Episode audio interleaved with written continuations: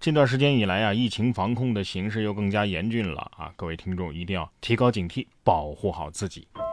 你看英国的一些民众啊，就明显没有这个意识啊。英国最新的民调显示，超过百分之三十的英国民众已经卸载了新冠追踪 APP，啊，百分之三十仍在使用的呢，哎，也打算在六天之内就把它删除。英国卫生与社会保障部表示，该应用的下载量已经超过了两千六百万次，但是拒绝透露有多少人卸载应用或者是关闭追踪功能。这是什么心态啊？我把支付宝卸载了，就可以不用还花呗啦？新冠最喜欢的就是这样的人了啊！不过想想英国嘛，也没毛病啊，都已经群体免疫了，是不是？还要啥自行车啊？啊！同样迷惑的行为也发生在日本。日本东京丰岛区疫苗接种部的部长啊，在公园里脱裤子，结果被捕了。呃，他说他是想感受一下刺激。呃，事情发生在一个凌晨的一点二十分，埼玉县富士见市路边派出所接到了报警，说有人啊没穿裤子就在公园散步啊。警方赶到公园之后，在一点五十分将其给逮捕。调查之后发现他今年五十五岁了。是东京都丰岛区健康担当部长兼疫苗接种担当部部长。二十一号还曾经正常上班啊。他被捕的时候呢，穿了上衣、皮鞋、袜子，脱下的裤子和内裤呢，则是放在了背包中。被捕后啊，他承认在公园啊脱了裤子，想感受一下呃刺激。我现在严重怀疑他是不是看了《回家的诱惑》呀？既然追求刺激，就要贯彻到底，是不是？确实刺激啊！喝酒的时候没有花生米吗？建议还是换个星球生活吧。同样需要换个星球的生活的还有这位，因为这下完了，大家都知道他有痔疮。近日，黑龙江牡丹江男子孙某某酒后骑摩托车到派出所求助称。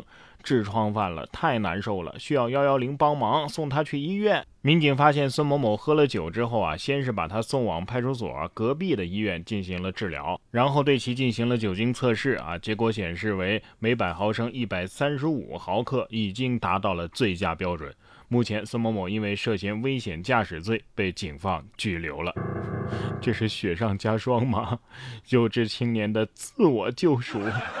看来痔疮是真的痛啊！哈，看视频里边他吹气的时候头还扭来扭去的。同样自投罗网的还有这位湖北十堰的一个男子张某啊，报警说自己修理搅拌机的时候被困在了机内，因为设备笨重啊，十余名民警赶了过来，最终将张某给救了出来。民警反复劝说，但是张某拒绝到医院检查。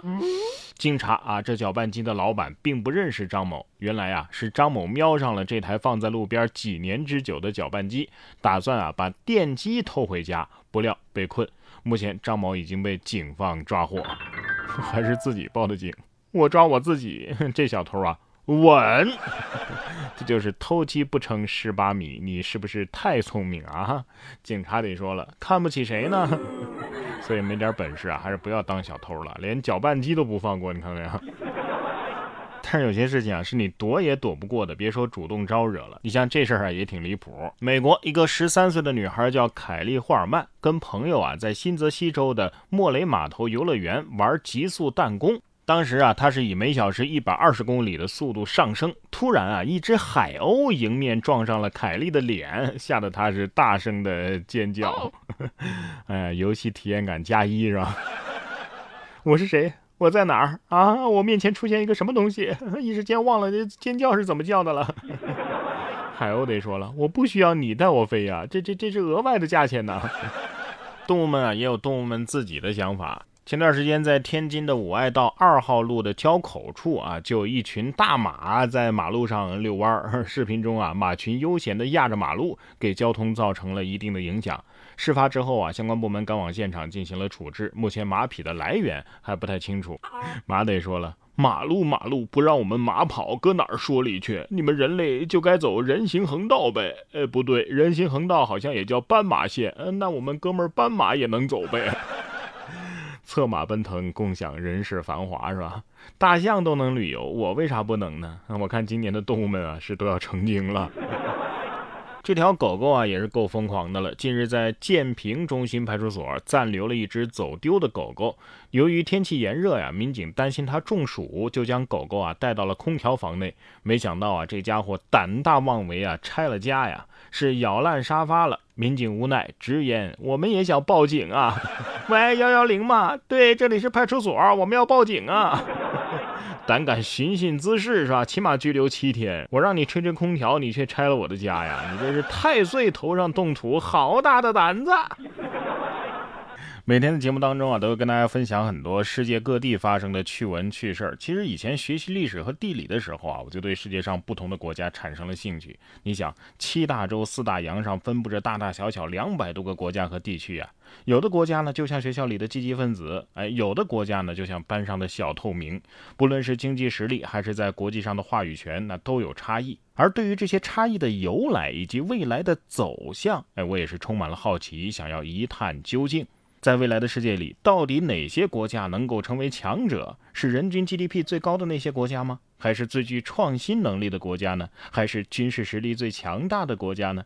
如果想知道这些问题的答案啊，首先咱们得知道，在过去的历史上，世界秩序是如何形成和变化的，以及国际关系又是遵循着何种规律在向前推进的。现在呢，就有这么一本书啊，是由具有全球视野的战略高手辛基格所带来的世界秩序，他为我们梳理了关于世界秩序的发展历史，并且可以从中找到未来走向的脉络。在这本书中啊，作者从地理位置、文化、宗教等多种因素啊，综合分析了世界上不同的秩序观所形成的原因以及其冲突和合作的过程，同时也分析了如今的世界时局所面临的机遇与挑战。通过这本书啊，我们能够从历史的角度来看待国际关系问题，不再管中窥豹，而是能够形成自己的世界观、外交观。同时呢，对未来的判断也会从模糊走向逐渐清晰。然哥读书会啊，接下来就更新的是这样一本《世界秩序》，我将为您解读未来世界的走向。然哥读书会是我发起的一项读书分享会，在这里我为您精选了全球一百本好书，每期十五分钟以上的拆解精读，帮你把每本书读懂读透，助你实现全方位的提升。您只需要打开微信搜索“然哥脱口秀”，关注我的微信公众号就可以加入我们了。打开微信搜索“然哥脱口秀”，关注起来吧。我在这里等着你。